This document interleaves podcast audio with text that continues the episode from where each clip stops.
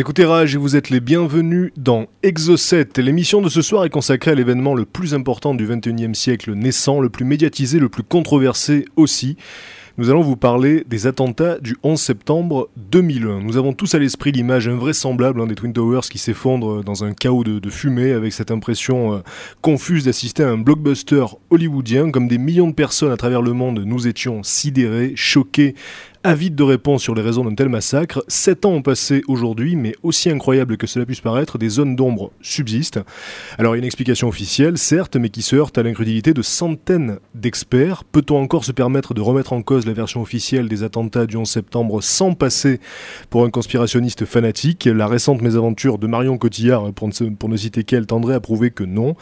Mais nous voudrions montrer dans cette émission qu'on peut et qu'on doit garder l'esprit ouvert face à des éléments qui peuvent ébranler notre vision des choses quitte à envisager l'inenvisageable. Pour ce faire, nous aurons Jean-Pierre Petit par téléphone, ancien directeur de recherche au CNRS, ingénieur aéronautique, qui s'intéresse de près aux zones d'ombre de la thèse officielle. Cet exocet est plus que jamais vous entrez dans la face cachée du monde. Exocet, le magazine de l'étrange et de l'insolite.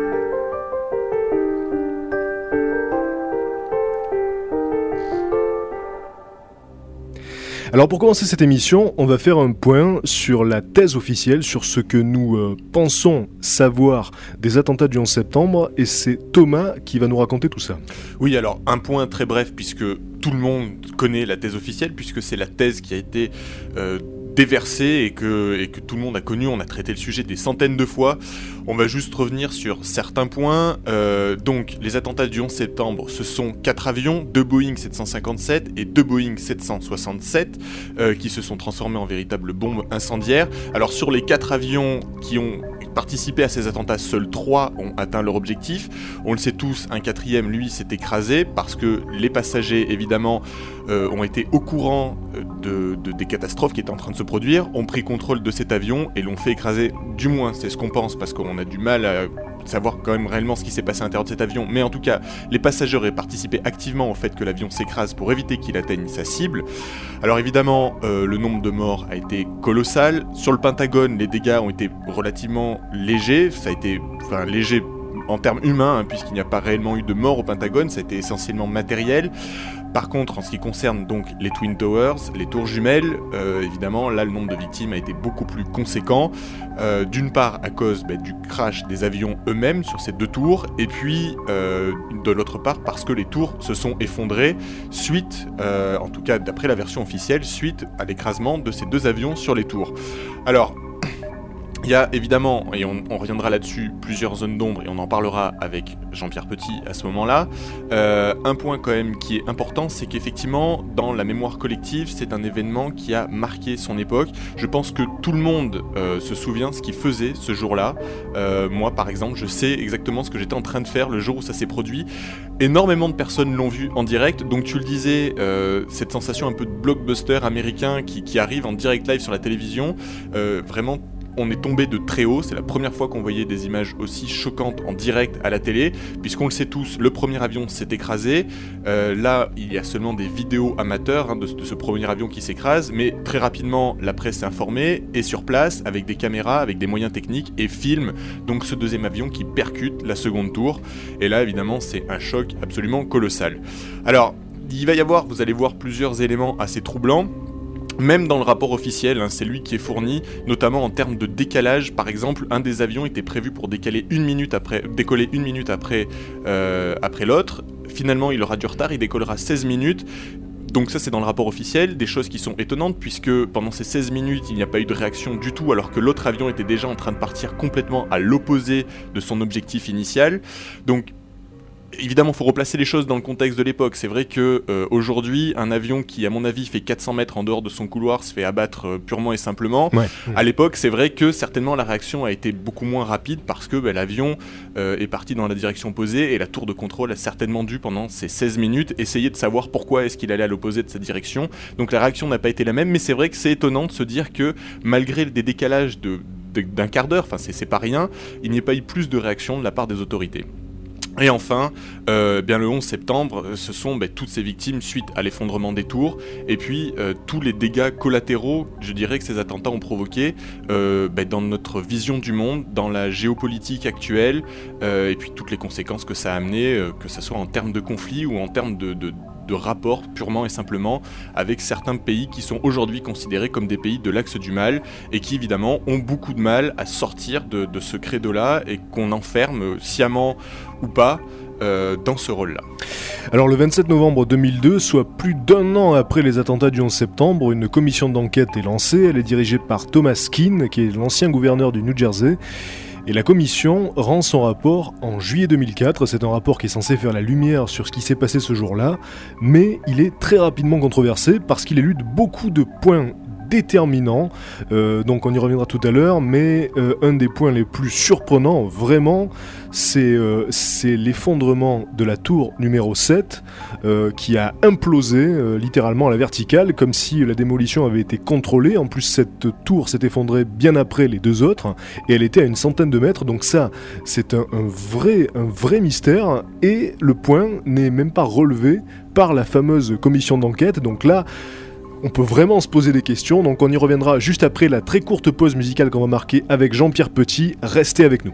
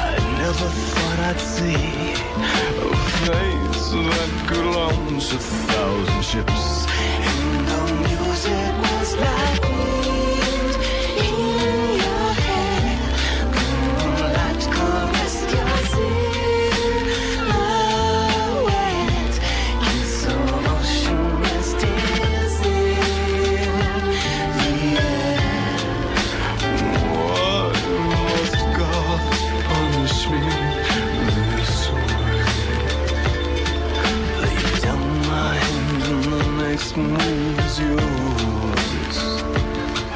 As you undress me with your frozen eyes. In all of my dreams, I never thought I'd see an endless love to shake my blue again. And the music was like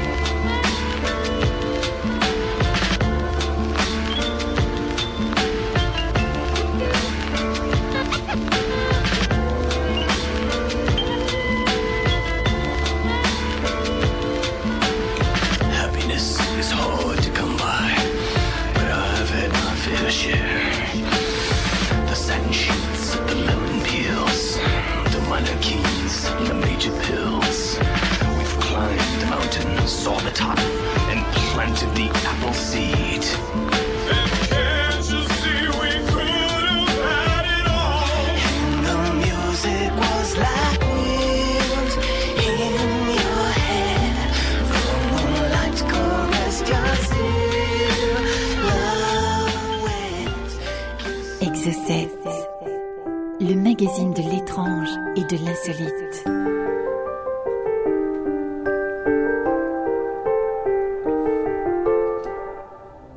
Dans Exocet ce soir, on parle des attentats du 11 septembre et des diverses zones d'ombre qui couvrent ce dossier. Pour en parler, nous avons Jean-Pierre Petit au téléphone qui, euh, je crois, voudrait démarrer avec un parallèle, un parallèle historique. Bonsoir Jean-Pierre Petit.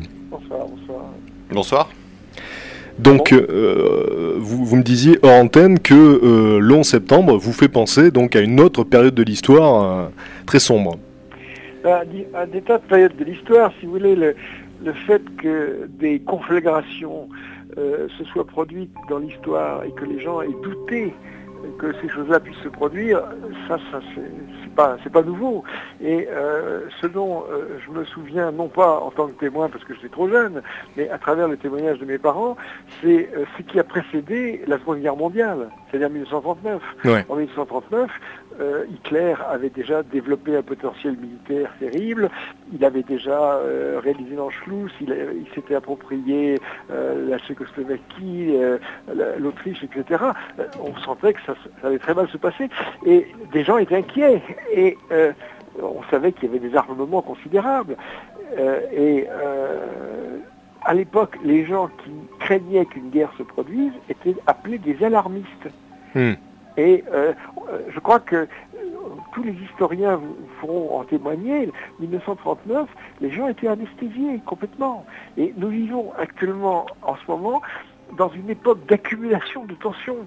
Euh, en ce moment, euh, Ziegler, dans, dans un- une interview récente, nous disait qu'il y avait un, un Africain, qui, un gosse qui mourrait de faim toutes les 4 minutes. hein. et euh, toutes les euh, euh, 10 minutes, il y en a un qui tombe aveugle parce qu'il il souffre de malnutrition. Vous avez les inégalités de salaire et de conditions de vie qui se- croissent de façon incroyable. Vous avez, des, vous avez vu le documentaire sur le monde selon Monsanto. Les gens Ouais. s'approprient. Je veux dire, ce monde du libéralisme est en train de créer euh, une, une espèce de, de, de- de Far West euh, économique euh, épouvantable, avec des laissés pour compte. C'est terrifiant. Donc des tensions s'accumulent et euh, on ne va pas du tout vers, euh, comment dire, une égalisation des, des niveaux de vie. On va vers un- un- des situations de dominants et de dominés.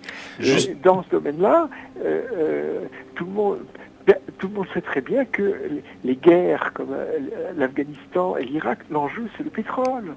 Ce sont les, les- les ressources d'énergie. Ah, ah, to- alors Th- Thomas, tu, tu veux réagir Voilà, juste pour donc revenir sur, euh, sur le début de votre intervention, le, le parallèle que vous essayez d'établir, c'est de dire qu'en gros, euh, en 1939, la, la- la population qui était anesthésiée face aux futurs événements qui allaient se dérouler, c'est un petit peu la même chose qui est en train de se dérouler à l'heure actuelle avec euh, les attentats du 11 septembre, c'est-à-dire que la version officielle, soit on la croit, euh, soit on n'a pas le droit d'en parler, euh, et donc c'est là que vous voulez établir le parallèle, c'est dire Bah, que... je veux dire que, euh, il est très facile maintenant de se documenter sur toutes ces choses-là.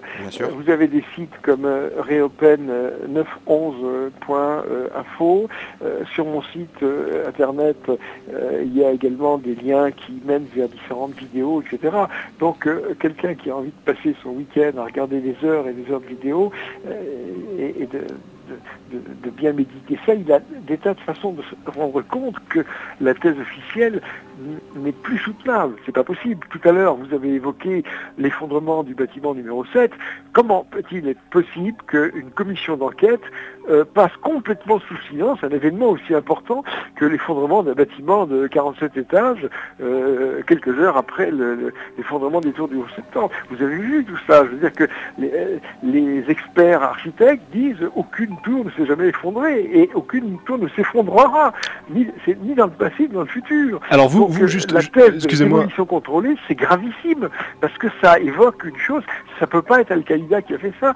Si c'est ça, c'est un auto-attentat. Alors, excusez-moi de vous couper, ju- juste, le euh, plus grave de toute l'histoire du monde. Alors juste, vous justement, c'est en tant que, que scientifique, donc parce que vous êtes entre autres ingénieur aéronautique, c'est en tant que, scientifique que vous êtes penché sur la thèse officielle, que vous avez été intrigué par ce qu'on nous disait dans un Bah, premier temps. que, euh, nous avons réagi euh, à- à- avec un délai plus ou moins long euh, suivant euh, nos, nos connaissances. Quoi. Ben, je me rappelle que euh, si vous allez voir sur mon site, il y a déjà des dossiers de 2001. Donc dès qu'il y a eu l'effondrement des tours, euh, moi j'avais essayé de comprendre ce qui avait pu se passer. Je pensais que les avions avaient percuté les cours et puis que comme il y avait euh, des espèces de cages d'ascenseur au centre, j'avais imaginé que le kérosène avait coulé dans ces cages d'ascenseur et que ça avait brûlé, et que ça avait ramolli les, les, les, les pièces en métal et que ça avait permis ceci, cela, etc.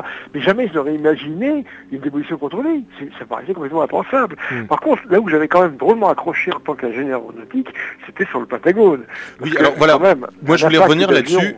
Et- et sur, sur le Pentagone, justement, euh, beaucoup de- de- d'experts hein, euh, comme vous prétendent que euh, la combustion euh, qui est sur les photos euh, bah, du crash du Pentagone ne peut pas être une combustion de kérosène.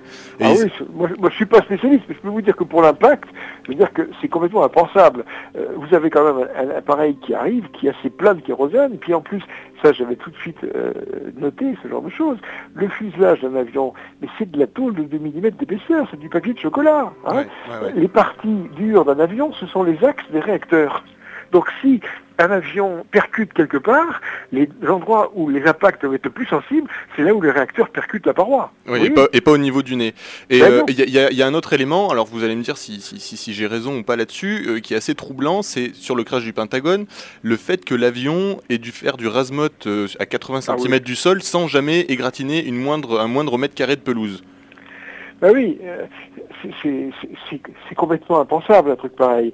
Euh, je veux dire que euh, y a quelques mois, là, on, a, on a eu l'accès au plan de vol.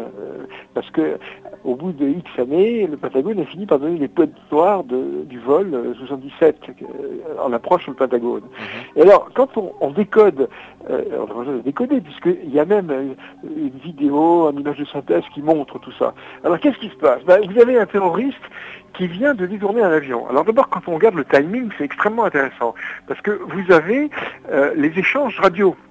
C'est-à-dire qu'entre le moment où le pilote euh, donne un, un dernier échange de routine euh, avec la tour de contrôle en disant bon bah je prends direction machin etc et le moment où il va vers le Pentagone c'est il a fait 180 degrés il s'est écoulé 4 minutes alors vous avez des terroristes qui ont réussi à s'approprier les commandes d'un avion en 4 minutes Ouais. c'est extraordinaire. En plus, le truc, par exemple, moi, euh, j'avoue que sur la scène d'un théâtre, on pourrait faire une chose pareille. J'ai j'ai un blouson de cuir, par exemple.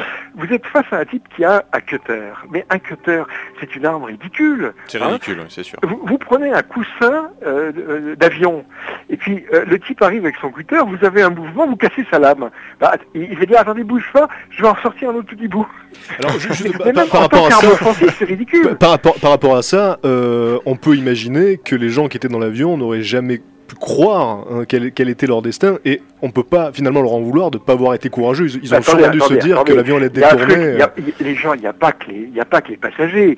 Euh, il y a des gens qui ont, euh, qui ont bien connu le, le gars qui est censé être le pilote du vol 77, et ces gens-là, ils ont fait euh, le Vietnam, ils ont fait ceci, ils ont fait cela, ils ont été pilotes dans le militaire, et le, le type a dit, mon copain machin, il n'aurait jamais donné les commandes à un type armé d'un cutter, sans se battre, vous voyez? Ouais. Ouais, Hein, non, vous avez un sûr. type qui arrive, qui vous dit Oh les mains, j'ai un cutter et vous lâchez tout.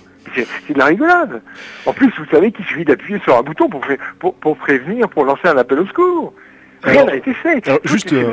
Sur, le, sur le Pentagone. au euh, pas possible. Sur, sur- sur le Pentagone, alors, donc, euh, sauf erreur de ma part, on n'a pas trouvé de débris d'avion, pas de Non. fuselage, pas de moteur, pas de corps. Alors, l'explication officielle, c'est que la combustion du kérosène a tout brûlé, au point que tout a disparu.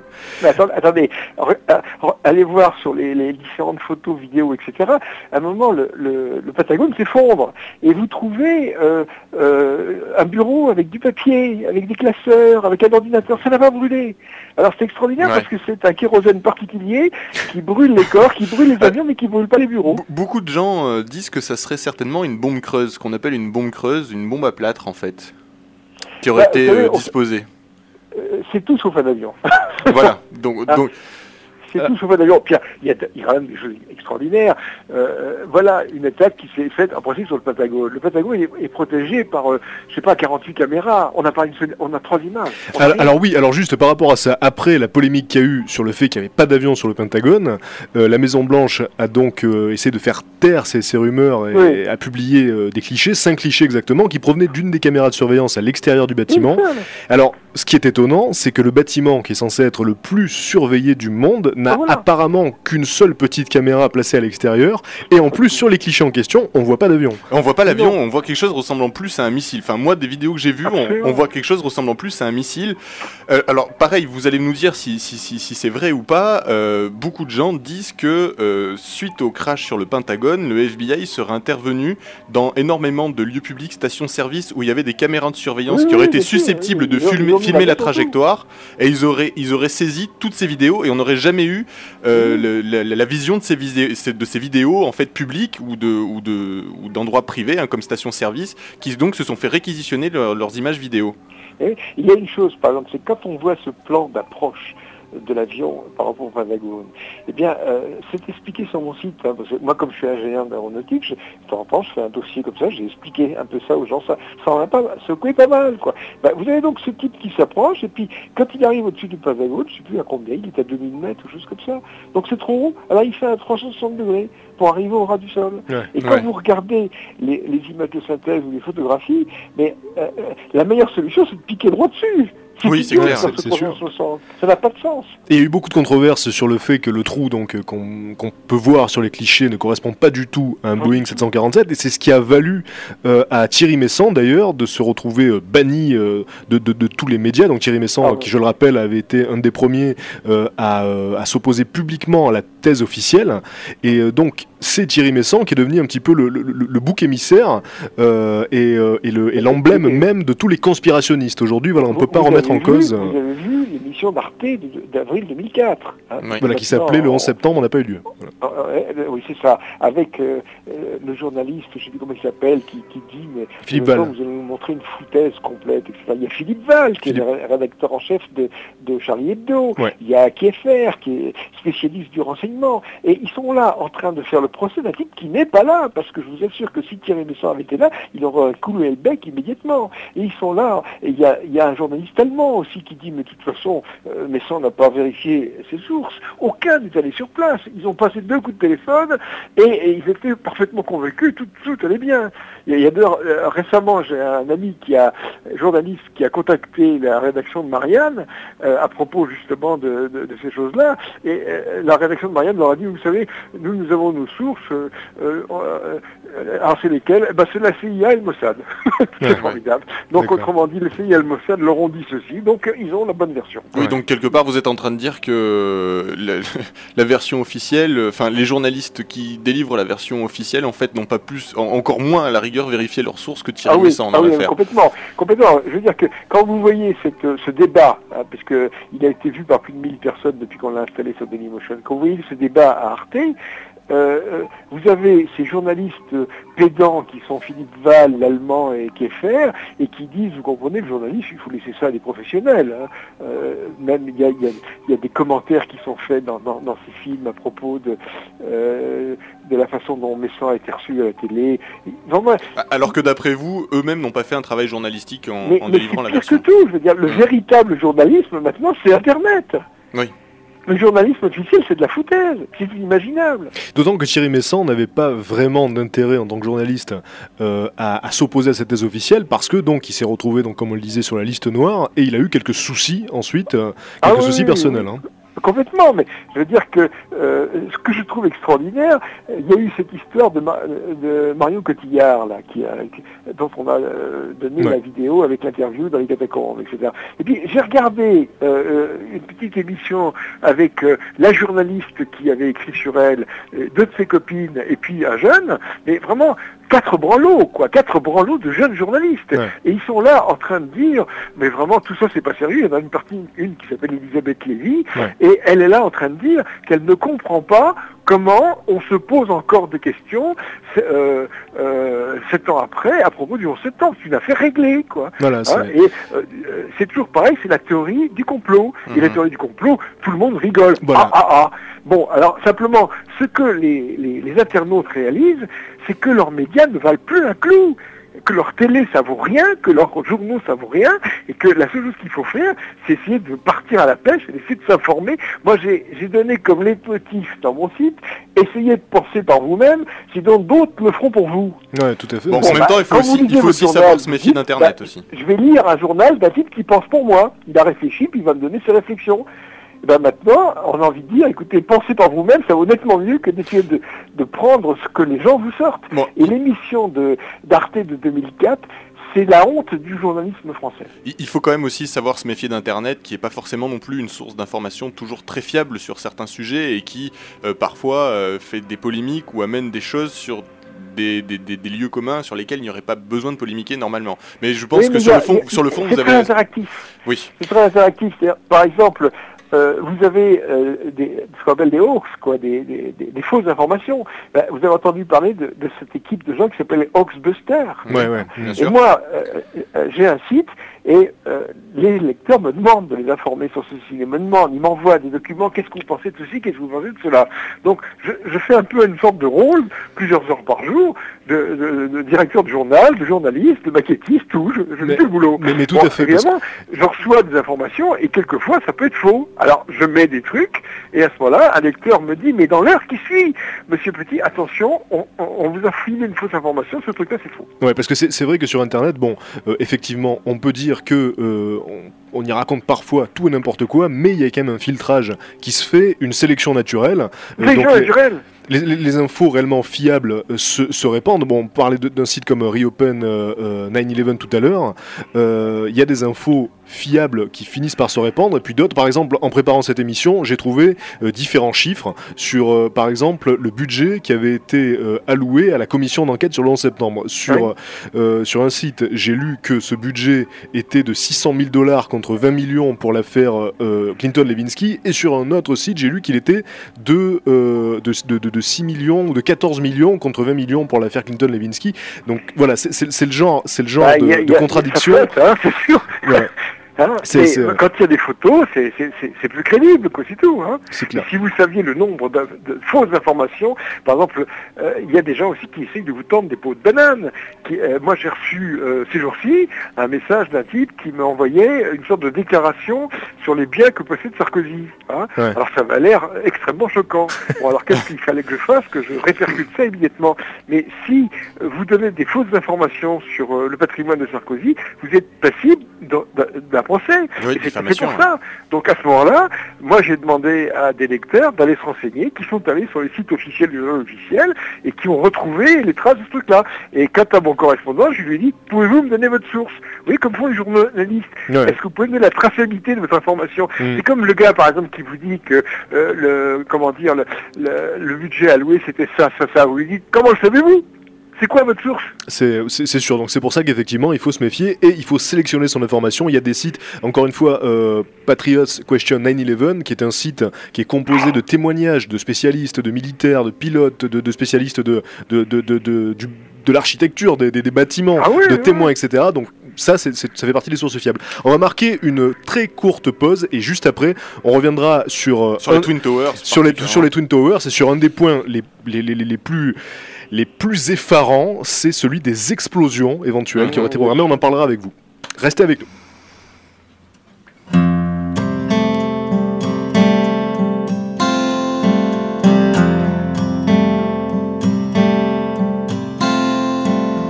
Don't think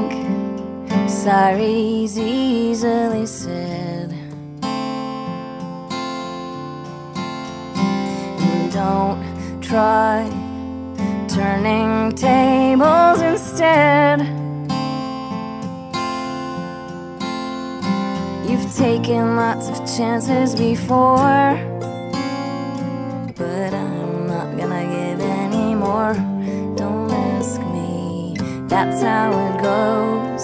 Cause part of me knows what you're thinking. Don't words you're gonna regret.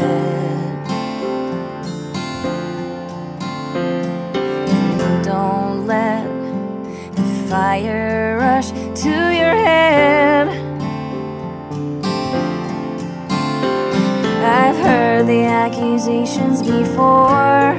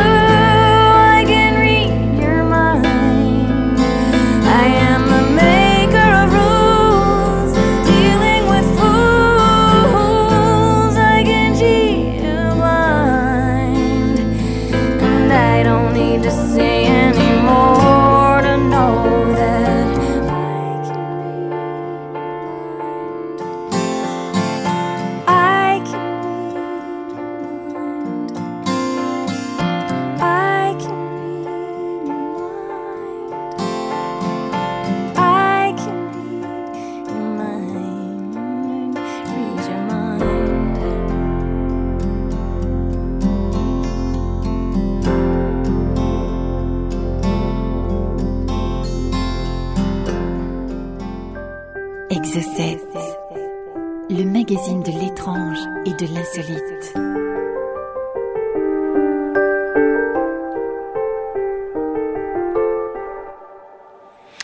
C'est Exocet, toujours avec Jean-Pierre Petit par téléphone. On parle du 11 septembre ce soir et euh, Jean-Pierre Petit, donc je tenais moi à revenir sur euh, les conditions euh, techniques d'effondrement des tours. La thèse officielle dit que ce sont les, les dégâts provoqués par les, les impacts qui, qui ont affaibli la structure jusqu'au point où l'effondrement donc est devenu inévitable et c'est les incendies qui auraient fait fondre l'acier de la structure. Alors vous, en tant que, en tant que, que scientifique, comment vous, vous interprétez ce- cette, cette thèse-là?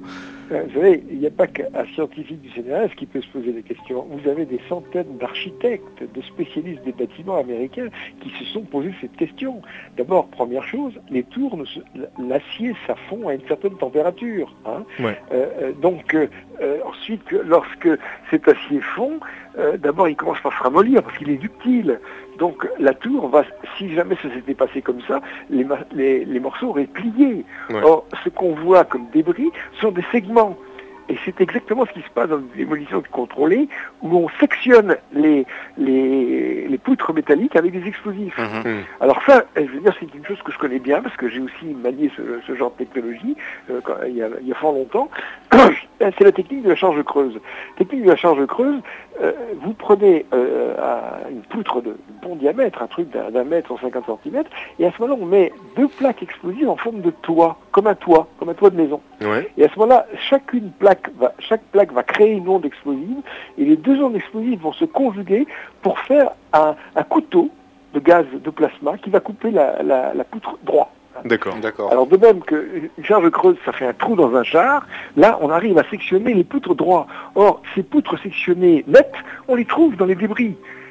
Et euh, il n'y a oui, pas donc un, avion, un avion ne, un avion ne provoque pas des dégâts, de tels dégâts, de toute façon. Et surtout, euh, un incendie ne, ne provoque pas des sections droites Ouais. de poutres comme ça, c'est pas possible. Alors les, les experts affirment que, que, des, que des bâtiments tels que le bâtiment 7 hein, du World Trade Center euh, ne se sont jamais effondrés lors d'un incendie, donc des bâtiments inifugés hein, ne se sont jamais effondrés lors d'un incendie de quelque durée que ce soit. Donc rien que ce fait-là, déjà, ça permet vraiment de s'interroger, sans pour autant être un, un fanatique de la conspiration. C'est quand même vraiment bizarre. Il y a, il y a, si vous allez voir sur le, le site de Reopen ou autre, il suffit de chercher. Il y a, il y a un film, il y a en particulier, il y a un truc extraordinaire. Euh, il y a des, des photos qui ont été prises d'hélicoptères. Et on les a vues simplement il y a quelques mois. hein. Mm. Et euh, je crois que je les ai mis sur mon site. Donc vous avez toutes les photos euh, de, de, euh, du, du site, avec les, les tours jumelles, etc., prises d'hélicoptères. Et vous voyez le bâtiment numéro 7, mais il n'y a pas de fumée, il ne brûle pas. Ouais. Il a l'air tout à fait tranquille. Et en plus, quand on examine sa structure interne, elle n'est pas faite du tout comme celle des 11 septembre. Des, des Twin Towers. Les Twin Towers, il y a une théorie officielle d'espèce d'écroulement des piles d'assiette qui ne tient pas debout non plus, alors que l'autre est construit avec une technique qui s'appelle cantilever, euh, avec des poutres entrecroisées. Il ne peut pas s'écrouler comme ça, Mhm. sauf s'il est dynamité. Vous, vous m'arrêtez aussi si je me trompe, il y a un autre élément moi qui m'a qui m'a troublé euh, sur le, le- le crash des, des- des Twin Towers, c'est que euh, quand on voit les tours s'écrouler, on a réellement la sensation qu'elles s'écroulent depuis la base. Or, les avions ont percuté les tours à des hauteurs assez élevées. Alors, je me souviens plus des étages précis, hein, mais c'était quand même au sommet des tours. Enfin, c'était au moins aux trois quarts de chaque tour. Or, c'est pas la partie haute qui serait tombée, euh, celle au-dessus de, l'impact du crash, mais la partie basse. Eh, vous savez, il y a, il y, a, il y, a, il y a des éléments, euh, je veux dire, dans, dans cette histoire, les Américains ont perdu 3000 personnes, avec toutes les familles. hein. Ouais. Donc, euh, c'est un problème qui les intéresse. C'est pas loin, ça se passe pas au Vietnam, ça se passe pas au bout Mhm. de la terre, ça se passe en plein New York. Et ce sont des, des Américains qui sont morts. Donc, il y a des gens qui sont penchés là-dessus, qui sont des, ingénieurs, des architectes. Et quand vous voyez un peu le résultat de ces, de ces études, c'est impressionnant. Je veux dire, on parle de thermate, il y a des examens qui ont été faits sur des débris. Euh, la, thèse officielle ne tient pas une demi-seconde. Alors simplement, moi j'aimerais qu'on on passe juste un petit peu euh, au stade suivant. Si la thèse officielle ne tient pas, alors qu'est-ce qui s'est passé? Alors- Vous voyez bien que les, des, des terroristes sont incapables d'équiper trois bâtiments comme ça avec des explosifs pour les faire péter. C'est pas possible. Et, et juste ouais, pour, pour terminer donc sur, sur ces détails euh, techniques, il y a beaucoup de, survivants qui étaient présents dans les tours quand ça, quand ça a pété, qui ont mentionné des Oui. explosions en répétition, dont Absolument. un certain William Rodriguez, donc euh, qui est la dernière, euh, la dernière personne à, avoir été retrouvée vivante dans les décombres. C'était le concierge euh, Ah oui. du, du complexe donc depuis pas mal d'années, et, et il se bat d'ailleurs aujourd'hui avec beaucoup d'organisations pour savoir ce qui s'est passé le, le 11 septembre. Alors son témoignage et ceux des survivants qui étaient avec lui et qui ont entendu les explosions n'ont pas été retenus. C'est quand même très important de le Ah souligner dans le rapport de la commission. C'est, c'est, c'est- les témoins directs. On parle même pas de la tour numéro, de la tour numéro 7 parce que justement, euh, c'est extraordinaire. Quoi. Oui, Ah oui, alors ça c'est aussi un autre point Et, noir hein, euh, surprenant. Voilà. Donc euh, juste pour préciser pour les auditeurs, au-delà des deux tours qui se sont écroulées, euh, Ouais. il y en a eu d'autres à côté, dont euh, une fameuse tour numéro 7 qui était à plusieurs centaines de mètres, hein, vous m'arrêtez si je me trompe, Ouais, ouais, ouais, mais à plusieurs 100, centaines de 120 mètres.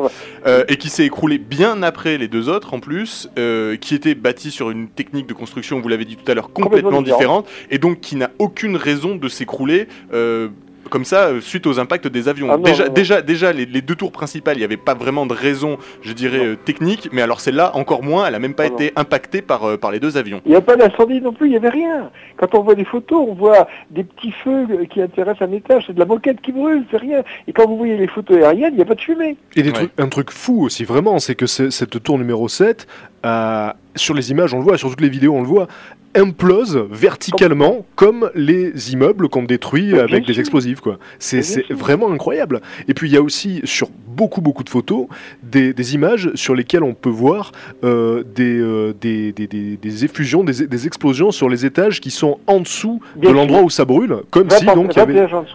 Voilà. C'est-à-dire que euh, lorsque le bâtiment est censé euh, euh, se dégringoler, il y a, les Américains ont un nom spécial là-dessus, il y a des explosions qui se produisent, mais qui sont 20 étages en dessous. Ouais, ouais. Ouais. C'est pas, pas la fenêtre du dessous. Alors, au-delà de ça, il y a aussi euh, des, des- des éléments troublants. Alors, ça peut être dû au hasard aussi, effectivement, mais par exemple, euh, on trouve quasiment aucune trace dans les débris euh, bah, des, restes d'avions, des restes de passagers. Par contre, on retrouve le passeport du terroriste, qui Oui, lui oui, n'aurait pas brûlé, qui est euh, quasiment à l'état neuf, hein, comme s'il sortait des imprimeries. Est-ce que vous imaginez que vous êtes en train de foncer vers le Twin Tower et vous ouvrez la fenêtre, mais on peut pas ouvrir la fenêtre Oui, de la oui. Boeing, je vous signale. C'est pas clair. fait pour. Bah, bien sûr, non, non, mais c'est clair. Comme si on Ouais, voulait vous- passer vous le bras pas dehors, quoi. fenêtre avec un déflecteur comme dans les deux chevaux. hein, Bah, pas c'est clair, ouais. Et là, très sincèrement, ce, ce n'est pas être, encore une fois, un fanatique du complot que de dire qu'on a un peu l'impression, sur le, sur le détail hein, du, du portefeuille du terroriste, l'impression qu'on nous prend globalement pour des cons, quoi. C'est, Ouais, pas globalement, complètement. là, c'est vraiment un truc, euh, c'est le... Surtout, ce qui est effarant, c'est la démission journalistique française et internationale et cette collusion. Je veux dire, euh, ou alors ils sont complices ou ils sont cons. Et le problème, c'est que la, la seconde hypothèse, c'est peut-être la bonne. Euh, Enfin, oui, malheureusement, c'est, peut-être une des hypothèses. Quand on voit un type comme Philippe Val et toute la bande euh, autour de leur plateau et Kieffer euh, en 2004 dans cette émission d'Arte, ils parlent vraiment comme des imbéciles. Bah, et voilà, comme vous dites, je pense pas qu'ils sont partie active dans, dans, dans, dans la- dans- dans le complot qui viserait à faire croire à, à- à- à la population mondiale que les, le- les attentats se sont passés comme ça. Donc malheureusement, votre seconde théorie est peut-être la vraie. Mais par contre, euh, moi j'aimerais savoir ce que vous pensez, vous, donc de ce qui s'est réellement passé. Pourquoi? Dans quel but? Parce que je rappelle quand même qu'il y a eu 3000 morts. Euh, donc moi, euh, je, me penche hein, sur le sujet du 11 septembre depuis pas mal de temps aussi. C'est un sujet qui m'intéresse beaucoup. Euh, c'est la seule chose, moi, qui me fait un petit peu euh, relativiser le- ces, ces attentats. Je me dis que les Américains, effectivement, pour justifier des attaques partout dans le monde ou pour justifier une certaine politique, euh, parce que le Patriot Act, etc., ça découle directement du 11 sûr, il septembre. n'y a pas eu d'attentat, c'est voilà. pas des Donc- attentats. donc je de la précise-. Donc je précise, le Patriot Act, hein, c'est toutes ces lois liberticides Oui. qui ont pu être votées aux États-Unis suite aux attentats du 11 septembre, en faisant, euh, en, servant du prétexte du terrorisme pour museler la population.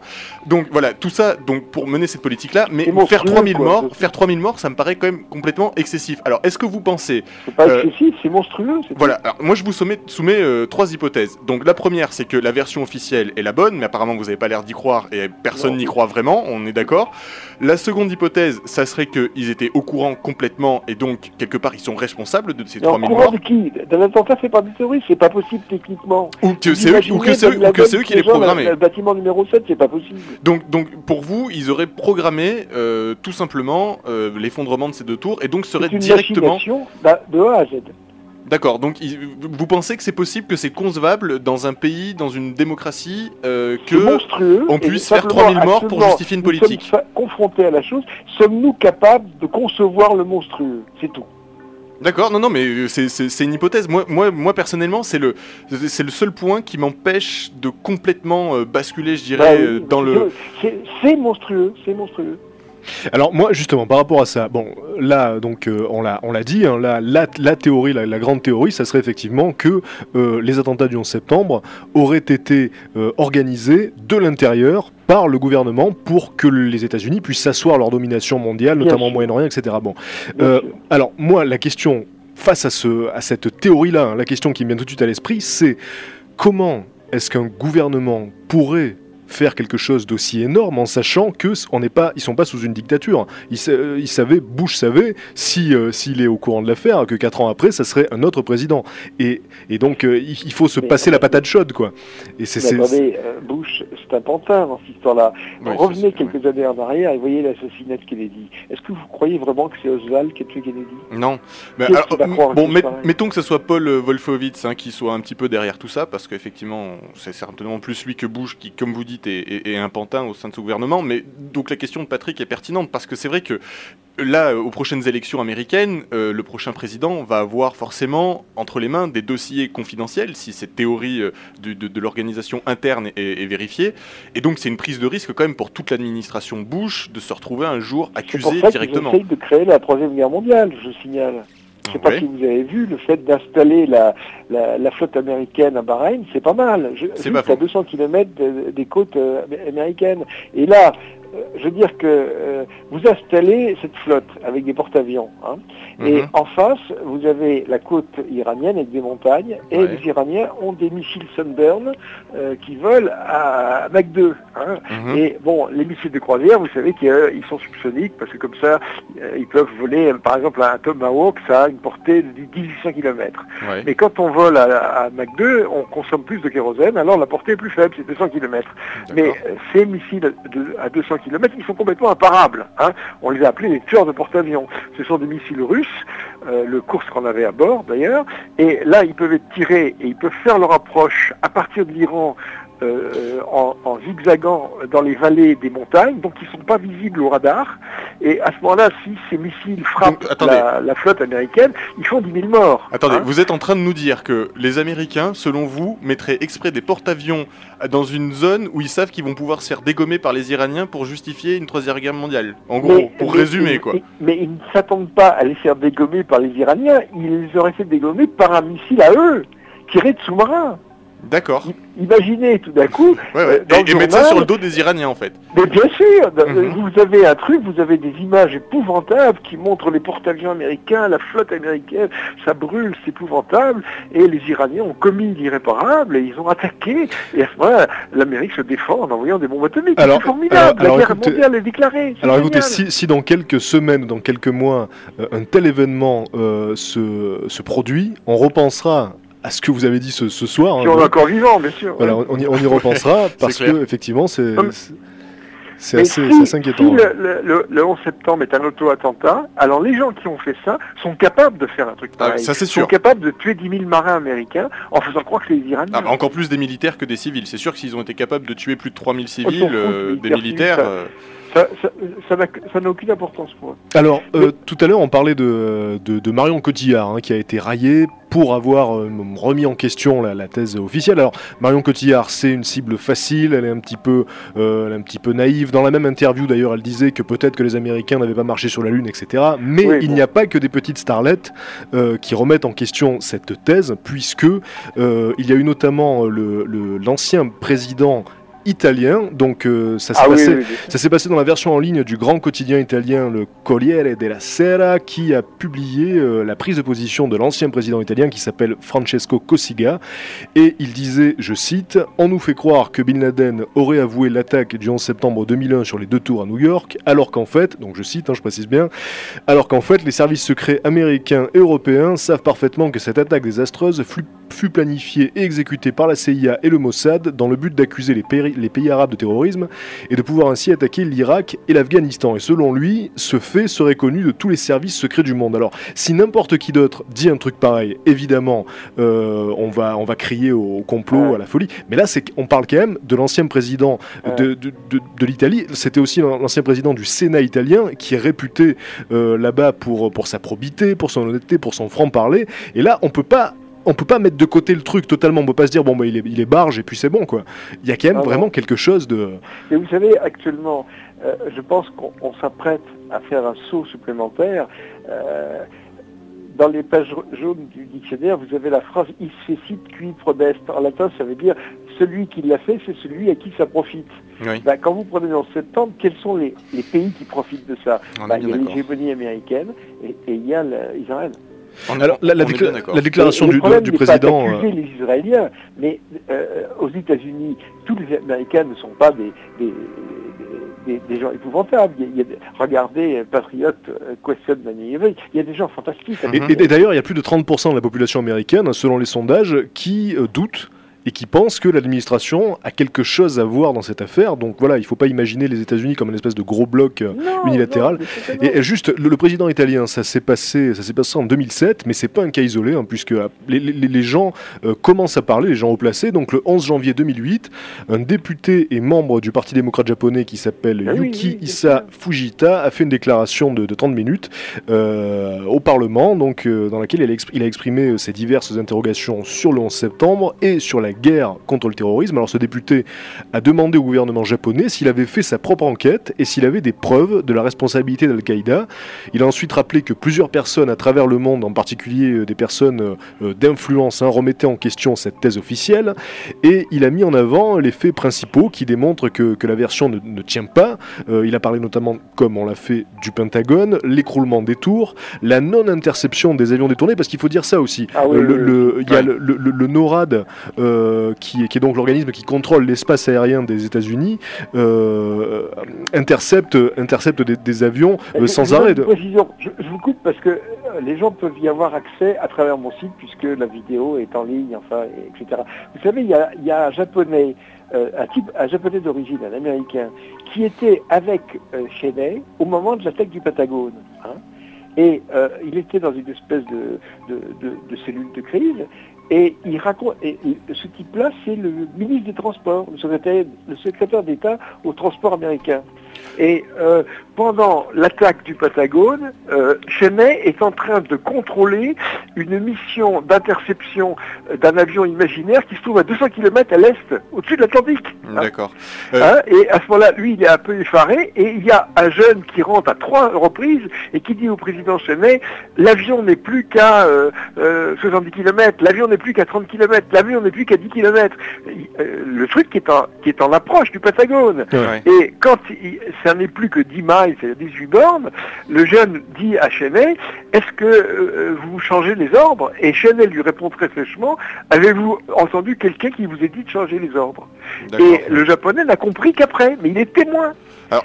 Figurez-vous qu'il a témoigné à la commission du 11 septembre et que son témoignage vidéo a été extrait du dossier. l'émission va s'arrêter parce qu'on n'a plus beaucoup de temps. Par contre, Oui. oh, je voulais juste citer en vrac aussi d'autres euh, événements qui sont quand même troublants. Euh, donc on a, euh, on a, on a tous ces éléments-là et on a aussi euh, ben, tout- toute, ces- toute cette enquête bâclée qui, qui a jamais été au bout et, et malheureusement on va devoir conclure là-dessus et je vais laisser euh, le mot de la fin à Patrick. Alors ouais, donc le but de l'émission, le but de l'émission de ce soir, c'était euh, pas de dévoiler la grande vérité cachée par une quelconque conspiration. Le but c'était simplement de rappeler qu'il reste beaucoup de questions sans réponse concernant l'événement le plus important de ces dix dernières années. Libre à chacun de se forger une opinion à présent. Informez, Et- mais, pour en savoir plus, donc allez sur le site reopen 911.info où Sur vous le pourrez site de trouver Jean-Pierre Petit ou sur le site de Jean-Pierre Petit où vous pourrez trouver des documents très intéressants qui vous permettront de vous forger une autre opinion que celle euh, qui est largement diffusée donc par les médias officiels. C'était Exocet, cette émission sera rediffusée dimanche soir à 22h. Juste après c'est la, récré- la récréation, vous quittez la face cachée du monde mais vous restez sur Rage. Exocet, le magazine de l'étrange et de l'insolite.